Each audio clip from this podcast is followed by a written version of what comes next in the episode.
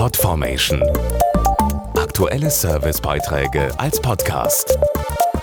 Regelmäßige Infos und Tipps aus den Bereichen Computer und Technik. Bücher, Handys, Kleidung, Möbel oder auch Lebensmittel, etwas im Internet zu bestellen, wird immer normaler. Geliefert wird dann meistens in Versandkartons aus Wellpappe. Doch wer stellt die eigentlich her? Um Verpackungsprofi zu werden, bietet die Wellpappenindustrie über 20 Lehrberufe. Was genau macht eigentlich eine Packmitteltechnologin oder ein Packmitteltechnologe?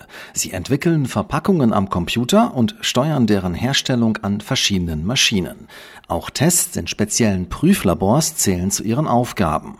Was man außer Interesse an Computern und Technik für die dreijährige Ausbildung mitbringen sollte, weiß Dr. Oliver Wolfrum vom Verband der Wellpappenindustrie. Kreativität und gutes räumliches Vorstellungsvermögen braucht man für die Verpackungsentwicklung und die Arbeit an den hochtechnisierten Maschinen. Und für die Materialplanung und die Qualitätskontrolle sind natürlich auch ein gewisses Zahlenverständnis und Genauigkeit gefragt. Und wie geht's nach der Ausbildung weiter? Stichwort Karrierechancen? Die Wellpappenindustrie ist eine sehr zukunftssichere Branche. Die Chancen nach der Ausbildung übernommen zu werden sind also sehr gut. Man kann dann seinen Meister machen oder auch ein Studium anhängen, beispielsweise in den Bereichen Papiertechnik, Verpackungstechnik oder Verpackungsdesign.